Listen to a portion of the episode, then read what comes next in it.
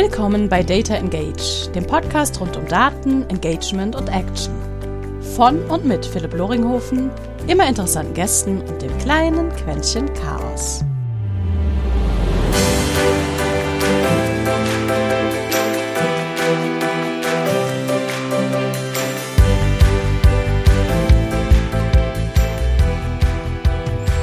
Und herzlich willkommen zu einer weiteren Episode Data Engage. Der heutige Gast ist nun ja in dem Kontext vielleicht etwas schizophren, weil ich befrage mich selbst. Und zwar über die ersten vier Monate, also das erste Quartal Data Engage und was ich dabei so gelernt habe. Und viel wichtiger, was mir Data Engage gezeigt hat, welche Relevanz eigentlich ein ganz bestimmtes Datenattribut hat. Aber mal zum Anfang. Data Engage ist als Projekt entstanden, um einen Wissensschatz aufzubauen. Wie können wir hands-on Daten nutzen, um bessere Kommunikation, besseres Marketing zu machen? Das bedeutet nicht Automatisierung, das bedeutet nicht unbedingt nur CRM. Es kann Out of Home sein, das kann Content-Optimierung sein. Es ging immer darum zu verstehen, wie hands-on können wir eigentlich mit dem ganzen Thema Data und Kommunikationsoptimierung werden. Und das hat über die jetzt bestehenden 15, mit dieser dann 16 Episoden, hoffentlich doch funktioniert. Auf alle Fälle zeigt es mir die Zahl der Abonnenten, die zum Glück stetig steigt und wir sind jetzt knapp vor den ersten 1000. Also da schon mal an euch alle vielen Dank für eure Geduld und eure Zeit. Und das Zweite, was es auch sehr schön gezeigt hat, ist, dass man spannende Gäste aus der Praxis, also nicht nur aus dem Management, sondern wirklich die hands-on tagtäglich in den Daten wühlen und in den Tools wühlen, auch dazu begeistern kann, über ihre Erfahrungen, über ihre aber auch Missgeschicke und ihre Learnings zu sprechen. Und das zweite wirklich relevante Learning ist, dass man es auch gut hinkriegt, ein Mischmasch der Geschlechter als Gäste für solch einen Podcast zu gewinnen. Ich höre zu oft immer, ah, wir finden niemanden äh, der anderen Geschlechter die wir jetzt hier irgendwie für diese Position irgendwie aktivieren könnten. Es stimmt. Weibliche oder other sind in meinen Augen noch immer stark unterrepräsentiert in diesem gesamten Thema Daten Analytics. Nicht im Thema Marketing. Da sehen wir es ja ziemlich gut und gleich verteilt. Aber wenn es dann um das ganze Thema Marketing-Technologie, wenn es um das Thema genau Analytics und so geht, dann ist es da schon etwas dünner. Und deswegen freut es mich riesig, dass ich abgesehen von einer Episode, nämlich genau der 14 auf 15, es immer hingekriegt habe, im Wechsel das Ganze zu machen. Männlein, Weiblein, Männlein. Ich hoffe, das ist in Ordnung, wenn ich das gerade mal rein auf das Binärgeschlechtssystem äh, reduziere. Im Großen und Ganzen sollte es ja eigentlich auch egal sein, aber was ich möchte, ist, dass es einfach ein diverses Spektrum jenseits einer reinen, erstmal maskulinen Sicht auf das ganze Thema stattfindet. Die interessanteste Erkenntnis aber in diesen 15 Episoden ist, wie wichtig, wichtig es ist, wann eine Episode veröffentlicht wird. Klar, jeder mit einem Journalismus-Hintergrund oder einem PR-Hintergrund wird sagen, Philipp, das hätte ich dir natürlich schon vorher sagen können. Aber wie immer, ich möchte es aus meinen eigenen Daten sehen. Und ich hab's gesehen. Nehmen wir zum Beispiel einmal die Episode mit Lilian Dammann, als wir zum Thema Content Analytics gesprochen haben. Aus irgendeinem Grund war zufälligerweise im gleichen Zeitraum auch das ein mega Hype-Thema auf LinkedIn. Und genau dadurch ist dann auch diese Episode wie eine Rakete, was die Hörerzahlen angeht, durch die Decke gegangen. Lilian, vielen, vielen Dank, dass wir das äh, da hingekriegt haben. Sau cool. Ähnliches habe ich auch beobachtet bei der Folge mit Dina Brandt. Da ging es ja um Personal Branding und wie man persönliche, also Persönlichkeitsmarken analysieren und messen kann. Ja, jenseits mal teilweise von Vanity Metrics, jenseits von den klassischen Engagement-Metriken, ja, auf was man dort achten kann. Und auch aus irgendeinem Grund war zu dem Zeitpunkt genau das ein Thema, das in meiner LinkedIn-Bubble hoch und runter besprochen wurde. Und die Episode haben wir drei oder vier Wochen vorher aufgenommen. Also auch dort wieder reiner Zufall, aber Erfolg und Glück.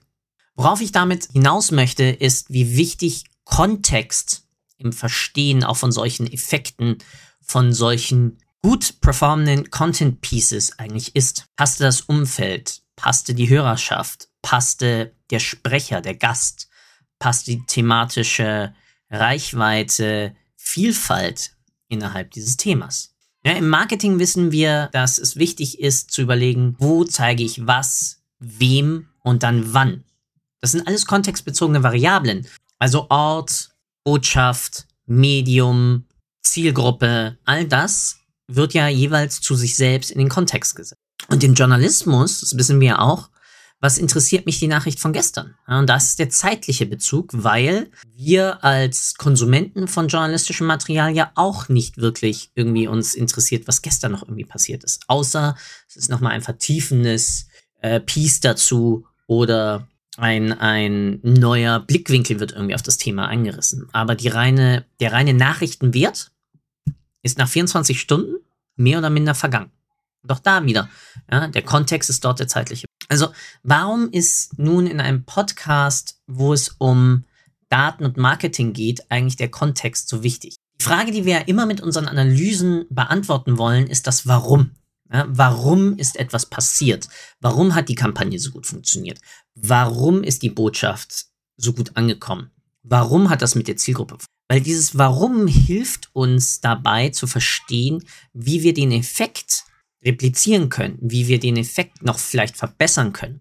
Ja, es geht ja nicht nur darum zu sehen, okay, wow, wir haben den CPC gerade senken können um 18 Prozent, also den Cost per Click, sondern wie haben wir das geschafft und warum haben wir das geschafft. Aber genau diese Warum und Wie Analyse geht ganz oft verloren. Sie fehlt dann einfach, ja, weil wir in allem, was wir tun, eigentlich immer nur die reinen Zahlen nehmen, die reinen Daten nehmen, aber meistens dann sowohl die Metadaten einfach vergessen und auch den Kontext, also die Umgebung, das Ökosystem sozusagen, der Bezug, in dem etwas passiert ist, gar nicht erst mitmessen, nicht wegschreiben. Wir vergleichen ja einfach dann immer, was ist heute passiert mit was ist gestern passiert oder was ist letztes Jahr mit sonst irgendwann passiert oder was funktioniert bei Kundengruppe A und Kundengruppe B.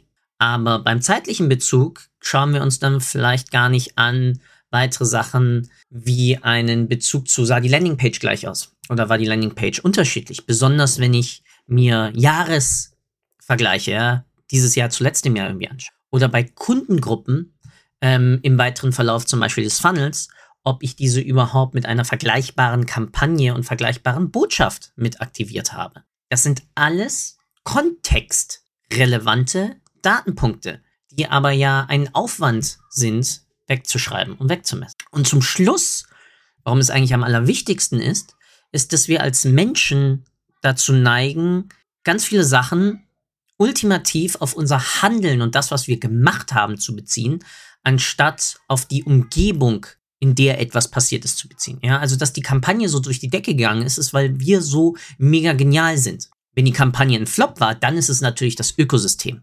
Also ein sogenannter Attributionsfehler. Wir sind biased gegenüber der Analyse selbst, weil wir unser Ego dort halt nicht rausnehmen. Doch da wieder, um das zu beheben, ist es wichtig, dass ich bei Reports und Analysen dann einfach den Kontext drin habe. Analysis without context is meaningless. Ist da wirklich immer, immer mehr mein Credo. Und darum jetzt mal überlegt, welcher Kontext hilft eigentlich? Also wenn uns, wenn wir uns anschauen, was ist wann und warum passiert, dann haben wir natürlich solche Möglichkeiten, uns anzuschauen, okay, zu welcher Uhrzeit ist irgendwas. Ja, also unterteilen wir den Tag mal in einzelne Zeitabschnitte vor der Arbeit, während der Arbeit, nach der Arbeit. Kann ich ja zum Beispiel auch einen Bezug machen zu B2B oder B2C. Oder ich kann mir anschauen, welcher Wochentag. Sachen, die unter der Woche eher in Arbeitszeitfenstern stattfinden, haben sicherlich einen eher B2B-Bezug als einen B2C-Bezug. Wenn es aber wiederum eher in typischen Pausensituationen stattfindet, habe ich schon wieder eine ganz andere Möglichkeit dort zu verstehen. Eine größere Kontextvariable, die häufig jetzt schon eingesetzt wird, ist das Wetter. Wenn die Sonne scheint, verkaufen sich Regenschirme weniger. Warum verkaufen sich Regen? Warum haben sich im letzten Jahr zu dem und dem Zeitpunkt mehr Regenschirme verkauft? Vielleicht, weil es weniger insgesamt geregnet. Also eine auch übergreifende Kontextvariable, wo ich dann sagen könnte, okay, wie war die Gesamtregenmenge des Jahres? Sagen wir mal 2020 im Vergleich zu 2019. Oder dann, wenn wir die Retroperspektive machen, Anfang 2022, dann zu 2021. wenn ich mir nur allein die Mengen anschauen würde, ohne genau dann solche weiteren Treiber meines Geschäftsmodells, die sich ja aus dem Kontext ergeben, dann kann ich darauf auch keine weiteren Optimierungen ableiten, die eine Relevanz haben für mein Marketing. Weitere Kontextvariablen, die man sich da anschauen kann, ist klassisch natürlich, was ist außerhalb meiner Organisation passiert. Gab es Nachrichten, die auf einmal gerade einen Hype rund um unser Thema aktiviert haben? Ähm, hat einer unserer Konkurrenten eine besonders interessante Kampagne eröffnet, die jetzt weiteres Suchvolumen zu dem generellen Thema auf einmal ausgelöst haben. Ja, das sieht man sehr häufig in der Weihnachtszeit zum Beispiel, wenn es dann wieder um, um Backrezepte geht. Ja, da wissen wir heutzutage schon, okay, es ist Weihnachten, Kontext, also wird jetzt mehr nach Backrezepten, zum Beispiel Vanillekipferl oder so gesucht. Ja. Das kann es aber auch in ganz anderen Zusammenhängen. Ja, neue Gesetzesentscheidungen überreifen oder ähm, gerade der Gipfel in Glasgow, wo es dann wiederum um, um Nachhaltigkeit und Klimawandel geht. All das kann Suchverhalten auslösen, mit dem ich nicht gerechnet habe. Das aber auf einmal auf mich einzahlt, für das ich aber nichts kann. Aber dort dann zu verstehen, was die Treiber sind, dementsprechend der Kontext, ist ja genau dann die Relevanz, weil damit kann ich dann auf einmal neu spielen und habe somit einen neuen Zugang zu meiner Zielgruppe. Oder man könnte sich anschauen, was haben wir überhaupt als Organisation historisch verändert? Ja, haben wir das Bidding für eine Kampagne verändert, wenn ich einen Year-over-Year-Vergleich zum Beispiel mache? Weil ganz ehrlich, keiner von uns weiß, was wir für Veränderungen vor vier Monaten oder vor sechs Monaten an mal einer Kampagne äh, vorgenommen haben oder an einer Landingpage oder an einem Stück Inhalt. Ja? Wir sind schlecht darin, Sachen zu dokumentieren um diese dann wiederum ins Verhältnis zu setzen mit dem, was passiert ist und warum es passiert. Gleich also dann auch eine Analyse zu, was ist auf der Website eigentlich meiner Konkurrenz passiert. Besonders im Bereich E-Commerce kann das auch spannend sein, wenn der Konkurrent kein ein Produkt nicht mehr auf Lager hat. Wir aber auf einmal. Und dieses Produkt aber gerade einen Hype durchfährt. Dann sind wir auf einmal die, die verkaufen können. Und dann denken wir aber, boah, das ist jetzt unsere Kampagne. Dabei ist es einfach nur, dass der Konkurrent auf einmal nicht liefern konnte. All das sind Variablen und Dimensionen, die in den Initialanalysen natürlich erstmal ein zu breites Spektrum liefern. Da muss man sich darauf konzentrieren und auch selektieren. Aber umso länger man dieses Spiel dann spielt und umso mehr man dann versucht, zum Beispiel anhand einer Zeitleiste oder anhand von ähm, Kommentaren oder Markern dann in den eigenen Analysen mitzugeben, ah, da hatten wir ein Deployment oder ah, da haben wir etwas an der Kampagne, da haben wir ähm, das Bidding umgestellt oder da haben wir die Bilder geändert, also die Sujets oder die Creatives geändert, da haben wir den Text angepasst. Umso mehr ich dort dann Kontext habe, um zu verstehen, woher die einzelne Leistung der Kampagne kam, wie gesagt, umso mehr und umso besser kann ich testen. Und umso mehr kann ich auch die Leistungen einzelner Inhaltsteile einzelner Content Pieces zuordnen und dann auch teilweise besser replizieren. Weil ich auf einmal dann mich vielleicht auch hinsetzen kann und sagen kann, okay, haben wir eine Möglichkeit, dass wir die gleiche Nachfrage zu einem Thema und das gleiche Interesse zu einem Thema auch bezahlt auslösen können. Stichwort owned, earned und paid, Awareness und Content. Deswegen meine Empfehlung hier ist, sich besonders dann bei Year-over-Year oder Quartal zu Quartals vergleichen, immer die Möglichkeit zu haben, sich einzublenden, was haben wir in diesen Zeiträumen gemacht. Natürlich, das bedeutet, man braucht irgendeine Art von Log. Vorteil ist, ein Google Ads hat einen Change-Log, ein Facebook Ads hat einen Change-Log, ähm, viele Website-Deployment-Systeme haben einen Change-Log.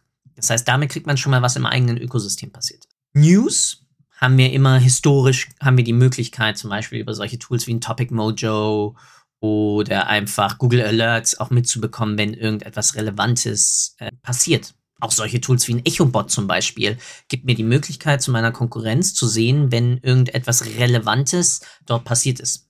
Ein Mensch hat die Firma verlassen oder es gibt eine relevante Nachricht. Ein Produktionsort hat Probleme bei der Lieferung. Oder wie wir es jetzt gerade sehen, die ganze Automobilindustrie leidet unter Chipmangel. Auch das kann ja zum Beispiel eine kontextuelle Auswirkung haben auf den Verkauf vielleicht von Fahrrädern. besonders von E-Bikes. Wenn die Chips und die Autos nicht schneller kommen, dann weiche ich halt auf ein anderes Mobilitätskonzept aus. Und das sorgt wiederum dafür, dass dort sich der Vertrieb steigert. Aber in einem Jahr, wenn ich dann zurückschaue, weiß ich nicht unbedingt, ob die Analysten dann solche Sachen dann auch hundertprozentig vor Augen haben. Wirklich mehrwertbringende Analysen im Marketing- und Sales-Umfeld erzeuge ich halt erst durch die Kontextualisierung der Ergebnisse. Für Sales also, wie ist die Situation des Unternehmens vor und vielleicht sogar nach dem Einsatz unserer Software, unserer Lösung oder unseres Consultings. Marketing, warum hat unsere Werbeanzeige diese und diese Resonanz innerhalb des Marktes erzeugt? Welche Gegebenheiten gab es, die das Ganze zu solch einem wunderbaren oder vielleicht auch schrecklichen Ergebnis geführt haben? Zum Abschluss möchte ich dir also mitgeben, versuch bei allen Analysen zu schauen, dass du den Kontext wenigstens in Schriftform dann ablegst, weil du wirst ihn vergessen. Am besten ist es natürlich, wenn du ein Tool hast, mit dem du das Ganze dann verwalten kannst, analysieren kannst und dass das vielleicht für dich sogar aufbereitet. Vergiss den Kontext nicht bei deinen Analysen und versuch ihn so darzustellen, dass auch Dritte verstehen, was ist damals passiert, warum ist das Ganze so geworden, wie es ist. Analytics without context doesn't matter. Ciao, ciao. Danke für deine Zeit. Ich hoffe, du konntest auch heute wieder etwas für deinen Umgang mit Daten mitnehmen und bist dem Warum ein Stückchen näher gekommen. Ich auf alle Fälle. Hinterlasse doch bitte eine Bewertung auf iTunes, Spotify oder von wo auch immer du gerade zuhörst. Das hilft wirklich sehr.